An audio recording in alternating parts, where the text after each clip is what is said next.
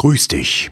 Du hörst die Folge 67 vom Podcast Der Schwarzgurt-Effekt für dein Business.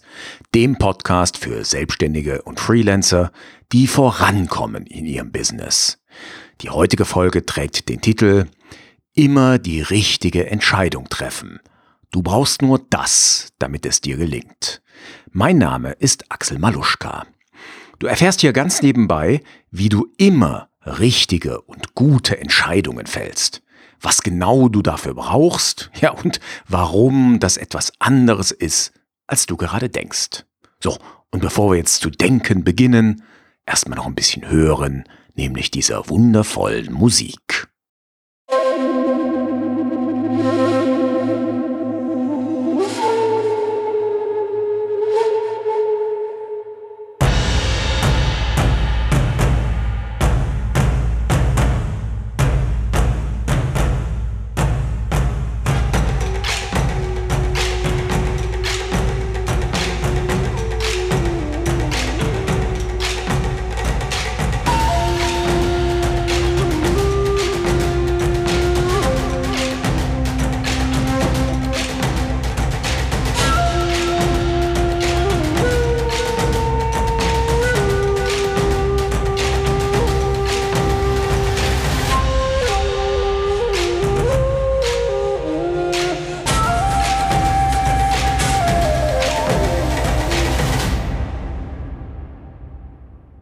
Versuche mal zu Beginn deine Erwartungen an die heutige Folge wieder etwas zu dämpfen. Also ich habe natürlich eine Überschrift gewählt, die möglichst viel Aufmerksamkeit erzeugt, aber ich will dir heute keine Technik oder keine todsichere Methode vorstellen, mit der du immer die richtigen und die tollen Entscheidungen fällst, sondern wir werden heute, naja, ich sag mal ein bisschen philosophisch und wir gehen auch so ein bisschen in die Entwicklungspsychologie rein. Also das heißt, in die Frage, wie unsere Psyche im Lauf unseres Lebens reift. Ja, also das beschäftigt sich meistens mit der kindlichen und jugendlichen Psyche und der von jungen Erwachsenen.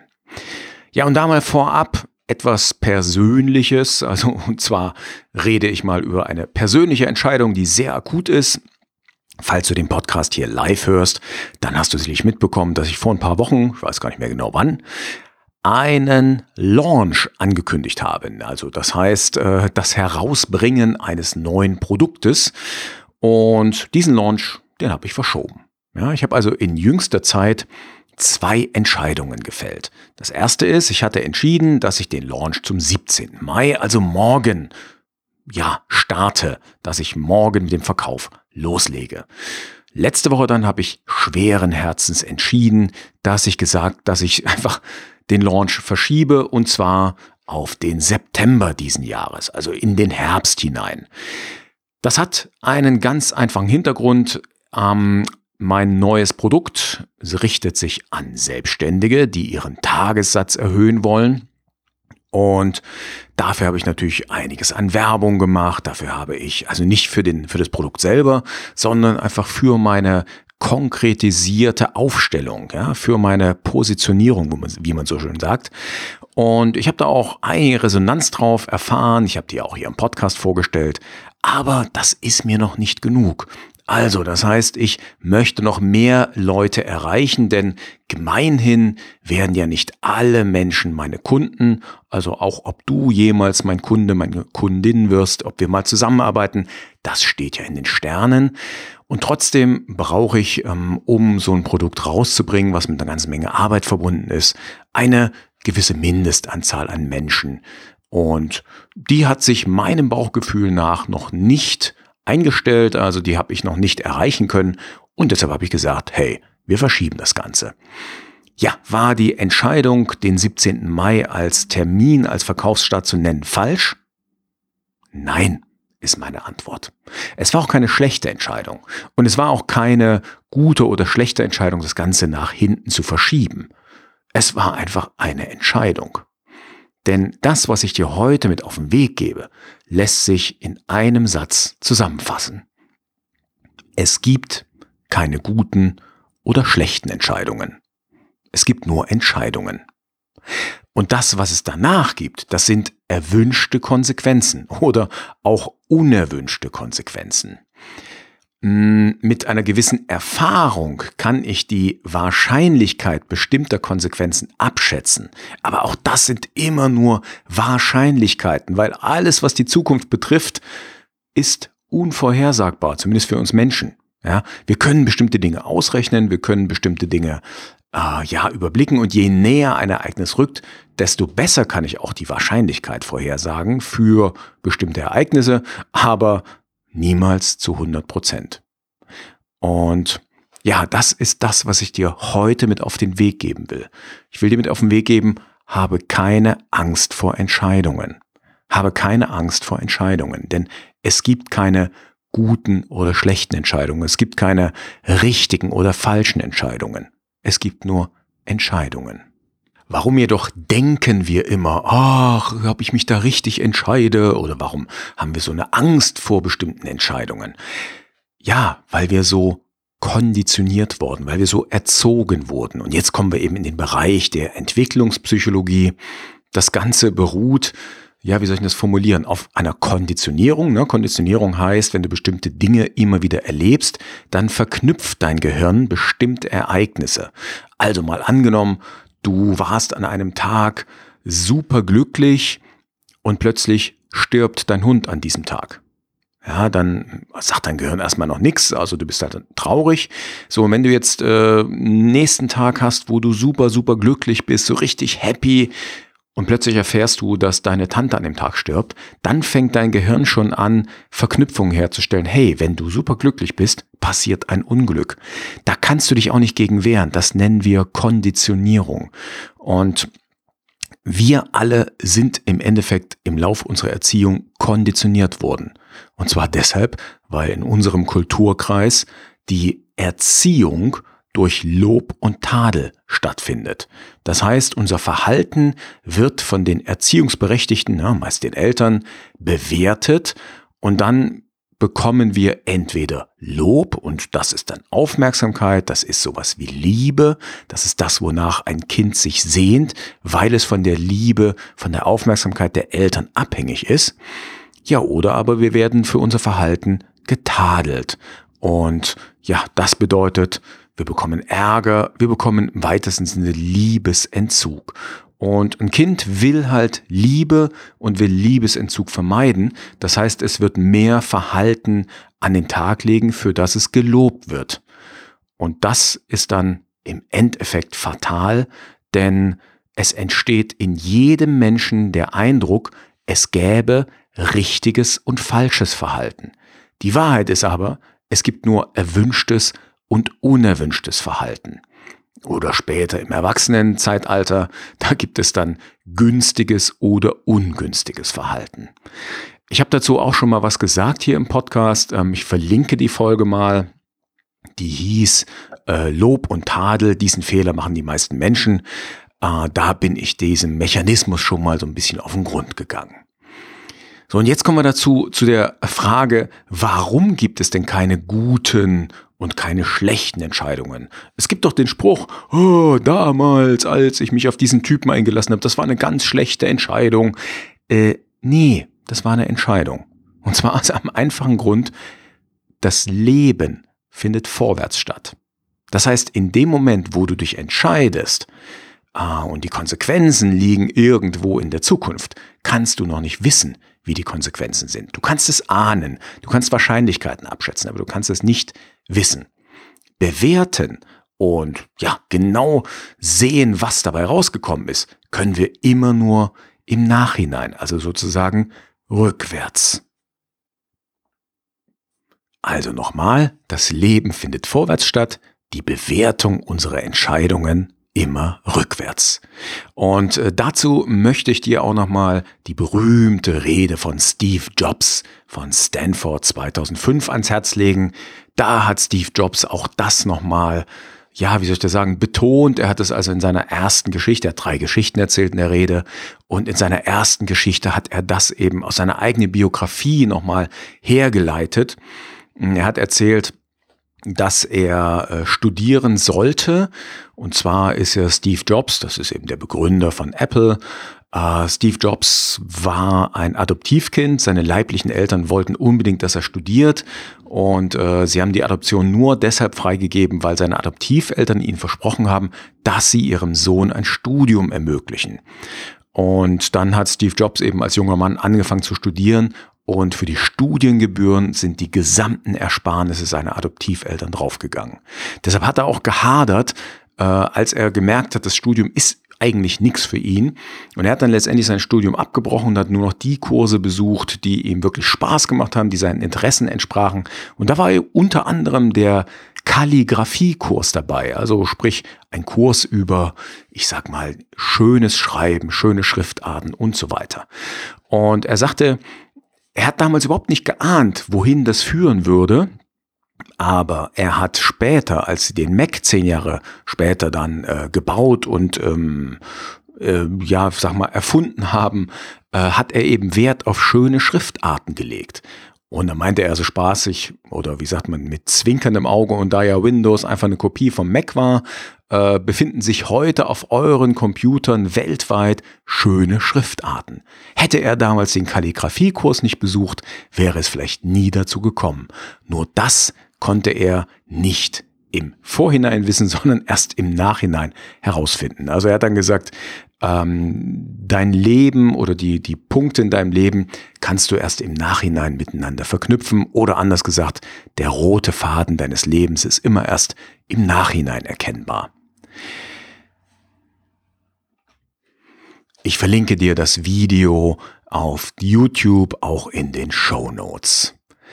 Ja, bei kleinen Entscheidungen die in nächster Zukunft, also wo die Konsequenz in nächster Zukunft liegt, da stimmen deine Erwartungen ganz sicherlich sehr häufig mit der Realität überein. Also zum Beispiel, oh, ich habe Durst und ich habe die Erwartung, wenn ich jetzt ein Glas Wasser trinke, dann ist der Durst weg. Ja, dann gehst du irgendwie zum äh, Kühlschrank oder zum Wasserhahn und trinkst ein Glas Wasser und ha, der Durst ist weg. Sowas. Also da ist es natürlich so, dass die bei den kleineren Entscheidungen ähm, wir schon mit großer Wahrscheinlichkeit vorhersagen können, was passieren wird, was die Konsequenz unserer Entscheidung ist. Bei komplexeren, wie sage ich mal, Sachlagen ja, oder komplexeren Entscheidungen, die vor allen Dingen weiter in der Zukunft liegen, da ist der Ausgang eher unsicher. Und hier ist meine Empfehlung an dich, dass du deine Erwartung, die du an den Ausgang deiner Entscheidung, an die Konsequenzen hast, dass du die nicht mit Bedeutung auflädst. Also natürlich eine gewisse Bedeutung hat die Erwartung, aber sie sollte nicht zu groß sein. Denn, und jetzt kommen wir zu dem, was dann letztendlich als Konsequenz passiert. Im Endeffekt entstehen bei dir schlechte Gefühle, wie soll ich es formulieren? Ich habe da mal eine kleine Formel entwickelt oder ich habe eine Formel für dich mitgebracht. Ich bin ja Mathematiker von Hause aus und von daher liebe ich Formeln. Schlechte Gefühle sind gleich Erwartungen mal deine Bedeutung minus die Realität. Ja, also die Abweichung von deinen Erwartungen aufgepumpt mit deiner Bedeutung von dem, was dann später Realität wird. Wenn du also ganz, ganz viel erwartest und das hat für dich eine riesen Bedeutung und in der Realität es dann eher trübe aus, dann ist die Abweichung sehr groß und dann macht das dir große, schlechte Gefühle. Du fühlst dich einfach mies, wirst sauer, frustriert, wütend, was auch immer. Ja?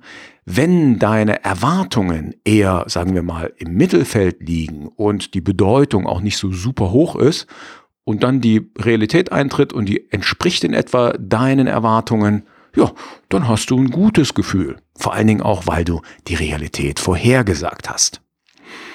Ja, jetzt könntest du dich fragen, ist es dann nicht gut, wenn ich meine Erwartungen ganz reduziere? Also wenn ich sage, ich habe keine Erwartungen, dann sage ich erstmal, wenn dir das gelingt, herzlichen Glückwunsch, dann bist du wahrscheinlich ein Meditationsmeister oder eine Meisterin und hast 20 Jahre meditiert, äh, weil dass du dich von Erwartungen frei machst, ist extrem schwer. Also wir haben alle Erwartungen an unser Leben, an unsere Zukunft. Äh, dann haben auch noch die Menschen in unserem Umfeld Erwartungen, denen wir auch noch versuchen gerecht zu werden. Dann haben wir noch die Stimmen in unserem Kopf aus der Vergangenheit, von Eltern, von Geschwistern etc. Also, dass du äh, deine Erwartungen komplett runterschraubst, wird wahrscheinlich sehr, sehr schwierig. Ähm, ich empfehle es auch deshalb nicht, weil wenn du keine Erwartungen mehr hast, dann hast du letztendlich auch keine guten Gefühle mehr wenn dann etwas Gutes passiert. Ja, dann sagst du halt, boah, okay, ist halt passiert. Ähm, das heißt, ja, du beraubst dich deiner schlechten Gefühle, gleichzeitig aber auch deiner guten Gefühle. Und dann schwimmst du in so einem Meer aus Gleichgültigkeit und ja, das empfinde ich persönlich auch nicht besonders erstrebenswert. Also von daher, versuch vor allen Dingen deinen Erwartungen keine zu große Bedeutung zu geben. Das ist in meinen Augen der beste Weg. Und dann möchte ich dir abschließend noch ein paar Empfehlungen für dein Mindset geben, was sozusagen schon fast eine kleine Zusammenfassung der heutigen Folge ist. Erstens, Entscheidungen sind weder gut noch schlecht. Entscheidungen sind einfach. Nicht entscheidend ist allerdings, und das ist Punkt Nummer zwei, meistens auch nicht gut, weil dann oftmals andere über dich entscheiden. Drittens, erwarte weniger als das Beste und mehr als das Schlechteste und nimm deinen Erwartungen die persönliche Bedeutung. Also reduziere die Bedeutung so. Ah, das muss aber jetzt unbedingt so und so passieren. Nein, schraub das runter. Und viertens, entscheide mutig. Folge deiner Intuition und deinem Bauchgefühl und erst später erfährst du, wofür das Ganze gut war. Ja, und passend dazu, ui, ich weiß nicht, ob du jetzt das gehört hast, aber vor meiner Tür, nee, vor meinem Fenster, ja, auch vor meiner Tür, da fängt gerade ein Gewitter an. Es kann sein, dass du jetzt das Gewitter gerade hörst, also das, den Donner also von daher, äh, ich hoffe, die Hintergrundgeräusche stören nicht zu sehr. Ich will zum Abschluss heute noch eine kleine Geschichte vortragen, äh, die stammt vom Institut Berlin, heißt es, glaube ich, da habe ich sie gefunden.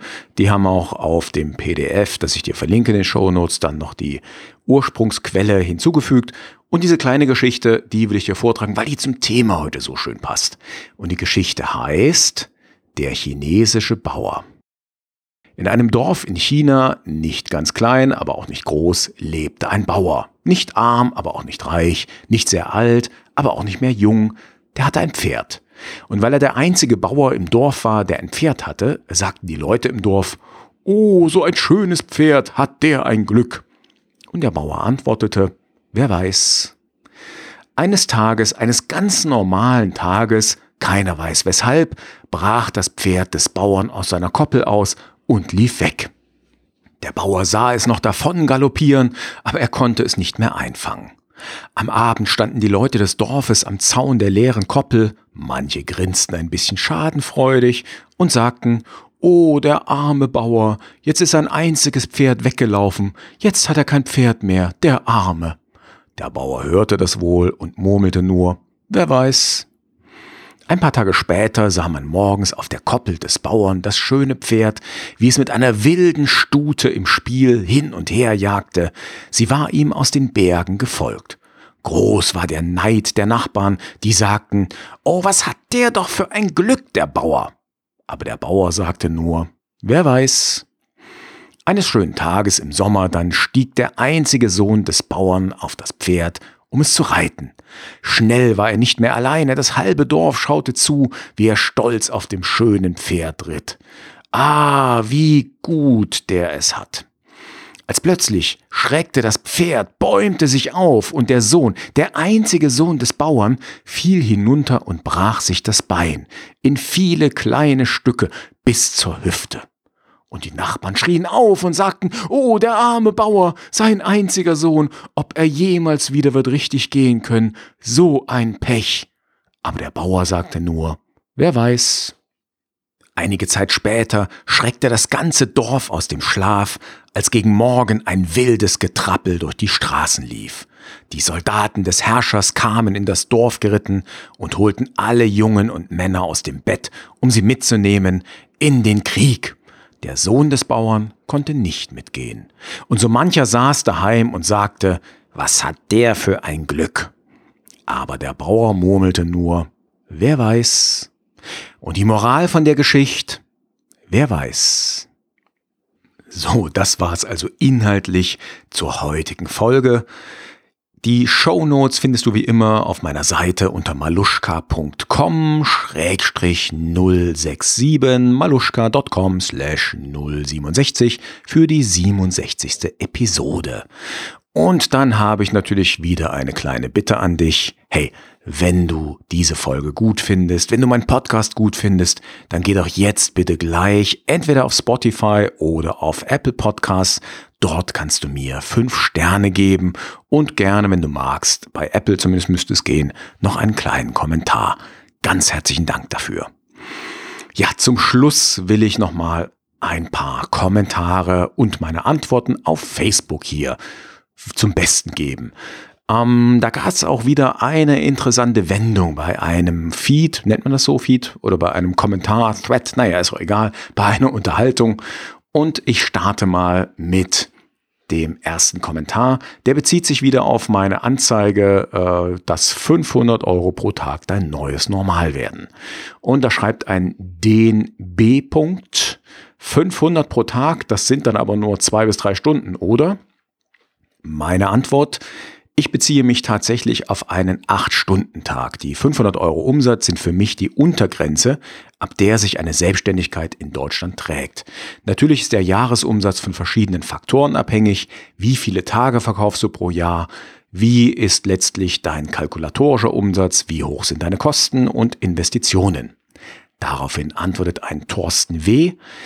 Das ist der Tagesumsatz und wie hoch ist der wirkliche Verdienst dabei nach Abzug aller Kosten, würde mich jetzt mal interessieren. Da hat wieder der ursprüngliche Kommentator DNB geantwortet, grundsätzlich ist die Marge bei persönlichen Dienstleistungen hoch, aber selbst bei 400 Gewinn aus dem Tag nach Abzug von KV und Steuern, also KV ist Krankenversicherung, sind es dann 280, also 35 Euro pro Stunde und dann macht er so zwei Tränenlach-Smileys. Thorsten W. antwortet, okay, und was sind das für Dienstleistungen, wenn ich fragen darf? Daraufhin habe ich dann geantwortet, auf besagte 500 Euro pro Tag kommst du beispielsweise mit den meisten Trainings und Schulungen und auch Coachings. Ebenso wird Moderation mindestens so bezahlt. Im Bereich Fotografie ist das auch drin, aber dort ist es schwerer, wenn du beispielsweise im Hobbybereich bleibst. In der IT solltest du locker über die 500 Euro kommen. Auch für Webdesign und Administration ist mehr drin. Sehr schwierig ist es dann, wenn deine Dienstleistung extrem ähnlich ist wie die von anderen Anbietern. Und dann habe ich auch noch geantwortet auf den Ben D. Danke für deine Rechnung. Meiner Erfahrung nach kann der Gewinn etwas höher sein als deine erwähnten 400 Euro. Krankenversicherung hängt von deinem Anbieter und deinem Alter etc. ab. Die Steuer vom zu versteuernden Gewinn. Mal konkret gerechnet. So, und jetzt kommen ein paar Zahlen. Du verkaufst im Jahr 120 Tage a 500 Euro, das sind 60.000 Euro Jahresumsatz. In Klammern, im Übrigen bist du dafür vermutlich Vollzeit unterwegs, nicht das unwissende Glauben, man würde 130 Urlaubstage haben. Deine Ausgaben. Ich nehme mal an, 12.000 Euro pro Jahr, Klammern für Werbung, Bildung, Fahrtkosten, Website etc. 8.000 Euro Kranken- und Pflegeversicherung heißt ein Gewinn vor Steuern von 40.000 Euro. Steuern bei Klasse 1 sind 7.300, Gewinn nach Steuern 32.700 Euro. Davon solltest du Rücklagen bilden für akute Fälle und fürs Alter. Rechnen wir mal mit 25 Prozent.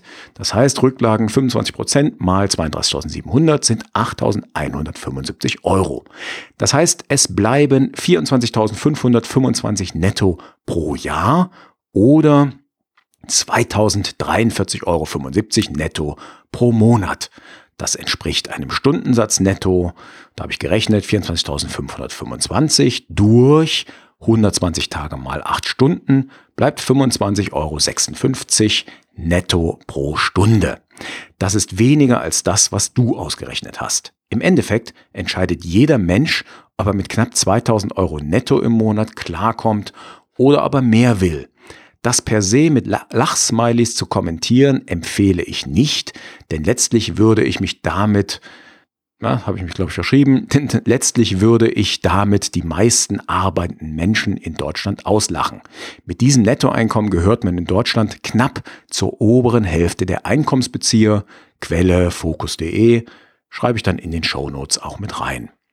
Daraufhin hat dann der DNB, das ist wirklich eine Stunde her, geantwortet, na, das ist doch mal eine halbwegs realistische Rechnung. KVPV, also Krankenversicherung, Pflegeversicherung, wird wohl eher etwas höher liegen. Hinzu kommen gegebenenfalls weitere wie freiwillige Arbeitslosenversicherung.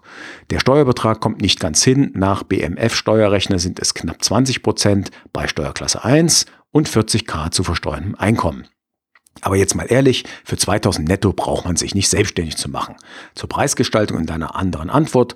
So normale Beratungstage beginnen beim BAFA Mindestsatz von 800 Euro. Ein professioneller Fotograf nimmt locker 1500 Euro pro Tag, wobei hier viel Nachbereitung drin ist. Alles andere lohnt sich doch einfach nicht. Daraufhin habe ich nochmal geantwortet. Für die Berechnung der Steuer hatte ich die Seite brutto-netto-rechner.info genutzt. Die spuckt mir 7300 Euro Steuern aus.